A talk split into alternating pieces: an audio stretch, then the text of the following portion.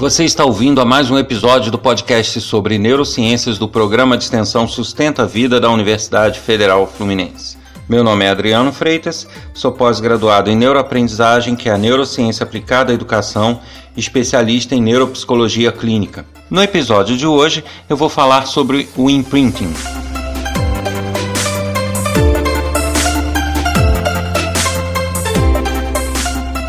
Você sabe o que é imprinting? Já ouviu falar nesse termo? Sabe o que significa? Pois bem, vamos entender um pouquinho o que é esse conceito. O imprinting, ele foi pesquisado inicialmente e foi introduzido esse termo por Conrad Lorenz. É, ele foi um pesquisador, não é difícil achar é, vídeos, an vídeo antigo com entrevista dele, mas que ele introduziu esse termo imprinting que ele pesquisou inicialmente com animais, principalmente aves. Né? No caso, uma, uma experiência clássica que ele fez foram, foi com patos. E depois é, esse assunto, ou, ou esse, essa observação dele, essa pesquisa dele serviu de base para inúmeras outras pesquisas e chegou-se à conclusão que o imprint ocorre não apenas em aves, mas em outras espécies, inclusive a humana. O imprinting, na verdade, é um, o, o termo se refere a um aprendizado que não é reversível. Ele ocorre e depois não tem como consertar, não tem como rever o conceito, não tem como aprender de novo, não tem como refazer. O imprint ocorreu, acabou, é aquilo ali. E esse imprinting, ele é, esses momentos de imprint, vamos dizer assim, eles precisam ser corretos, porque se há um imprint equivocado e errado, isso pode afetar a vida da pessoa dali para frente, enquanto ela viver. Então, o, o, o problema do imprinting é quando você tem ele de forma errada. Na pesquisa de Conrad, uh, ele pegou ovos que estavam para eclodir de pato, retirou a mãe de perto e ele passou a ficar perto, cuidando e vigiando daqueles ovos. Quando eles eclodiram e nasceram os patinhos, os patinhos o pegaram como mãe e passaram a seguir e ser inseparáveis dele, buscando nele tudo aquilo que a mãe pata deveria dar, que é aquecimento, alimento, é, cuidado. É, isso eles deixaram de, de se espelhar na mãe verdadeira, por mais que fossem expostos a ela, eles não mais reconheciam ela como mãe e passaram a reconhecer o próprio pesquisador como sendo a mãe dele. E isso despertou para esse tipo de aprendizado não reversível, porque não havia como mais esses patos conviverem com outros patos e com a própria mãe. Eles passaram a se sentir humanos, se sentir filhos de Conrad. É, ele identificou com essa experiência, lógico, é, seguiu uma metodologia científica, estou resumindo aqui, mas esse, é, essa pesquisa de Conrad Lawrence ela demonstrou que no caso dos patos e das aves em geral, existe um imprinting, que é como se fosse assim uma programação no cérebro que diz para aquele pequeno cérebro que está nascendo, olha, você vai sair do ovo, a primeira coisa que você olhar se mexendo na sua frente é a sua mãe. É isso que diz o imprinting, este imprinting específico que ele pesquisou.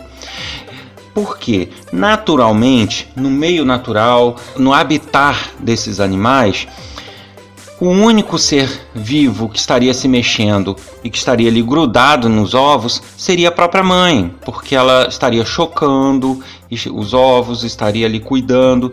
Então seria natural que isso ocorresse hum, com todos os patinhos que nascessem. Só que ao tirar a mãe e ficar ele, os patinhos seguiram o imprinting, ou seja, eles nasceram, a primeira coisa que eles viram se mexer não foi a pata, foi o pesquisador. Então eles o tiveram como mãe, justamente por causa dessa programação. Isso é um imprinting. Aí como dizer para o instinto dos patos de que eles são patos e não humanos e que eles deveriam seguir e ter os cuidados da mãe. Isso não era mais reversível, não havia como. Podia confinar eles com a mãe, podia fazer de um tudo, nem a mãe cuidava deles, nem eles da mãe.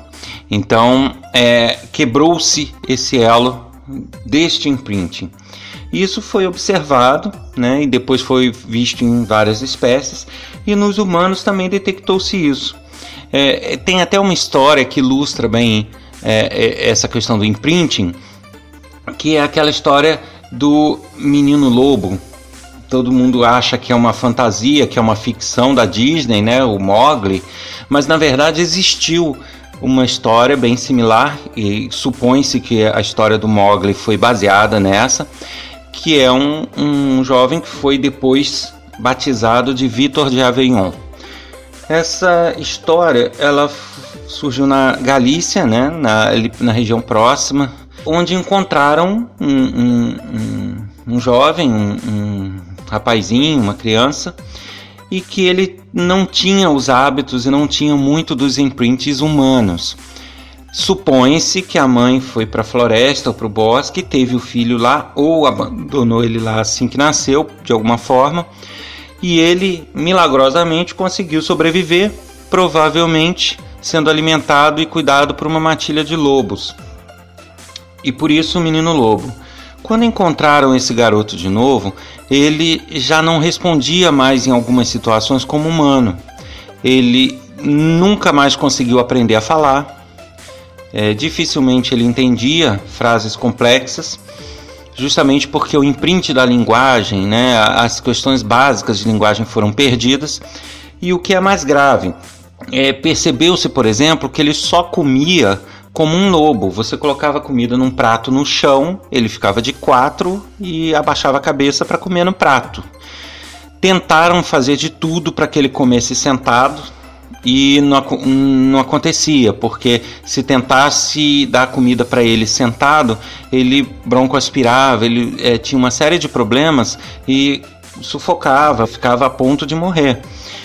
E aí eles foram entendendo que ah, o próprio aprendizado do, da digestão, né, do, do se alimentar e, e, a comida ter que descer, sendo ajudada até pela gravidade até o estômago, esse caminho da boca para o estômago, né, esses movimentos que são feitos é, pelo nosso corpo, esse encaminhamento até o estômago, isso é um aprendizado também que hoje em dia é classificado como um tipo de imprinting. E que é, no caso dele, como ele conviveu com seres quadrúpedes, né? Ele se espelhou nisso. Então, esse aprendizado até da alimentação sólida, ela se deu com ele de quatro, ou, ou seja, o, o, aparelho, né, é, digestório, né, o aparelho digestivo dele é, era na horizontal, porque ele de quatro, ele tinha que levar a comida da boca para o estômago, ele era na horizontal e meio inclinado, porque a parte traseira dele, né, o bumbum, ficava mais alto do que a boca. Então tinha que subir e meio que na horizontal. O que é muito diferente de um imprint no, uh, no humano hoje, onde a comida tem que descer e na vertical. Então o, o corpo dele aprendeu a fazer este caminho da comida.